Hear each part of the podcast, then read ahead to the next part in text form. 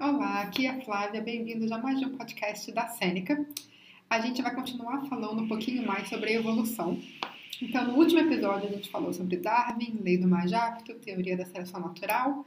Agora a gente vai falar sobre a teoria sintética da evolução, que é também chamada de neodarwinismo, que foi um aprimoramento da teoria do Darwin depois do desenvolvimento da genética no século XX. Vamos lá?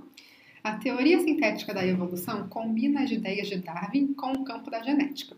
Ela explica os mecanismos da evolução, incluindo mutações, recombinação genética e isolamento reprodutivo.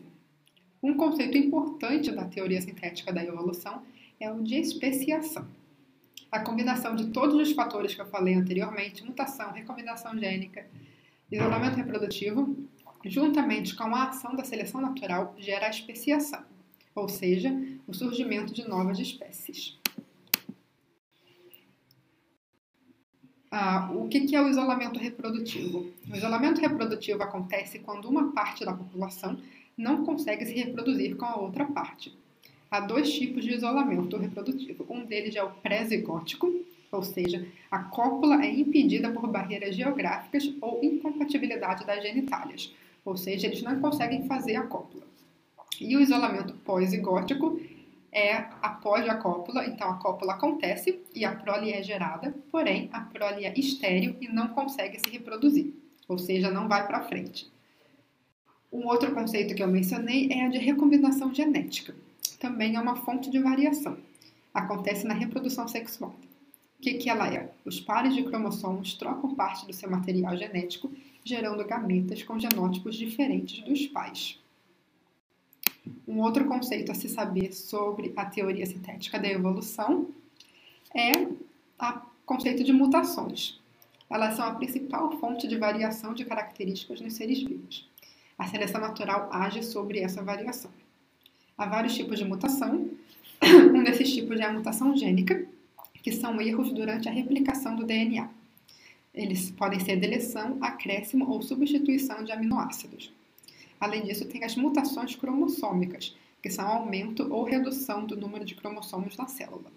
São alterações estruturais no cromossomo. Importante lembrar sobre a teoria da evolução é que, apesar de a gente falar teoria da evolução, na verdade a evolução é um fato, ou seja, fósseis e estudos em laboratório demonstram que as espécies mudam com o tempo. Isso é um fato. As espécies que tem hoje em dia não eram as mesmas espécies que existiam há um bilhão de anos atrás. Porém, a teoria da seleção natural é a maneira mais aceita pela comunidade científica para explicar como que a evolução acontece.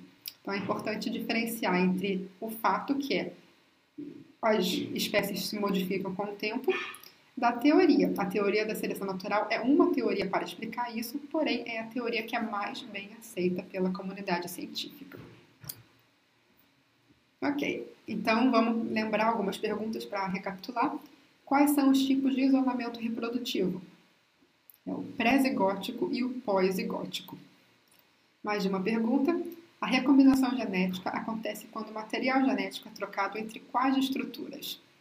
Seriam espermatozoide e óvulo, duas células ou pares de cromossomos? Resposta correta pares de cromossomos. E o isolamento reprodutivo acontece quando uma parte da população não consegue se reproduzir com a outra parte da população. É isso. Amanhã a gente vai ver o último episódio da parte sobre evolução e origem da vida, falando sobre a origem da Lua, do universo, da Terra. Até mais!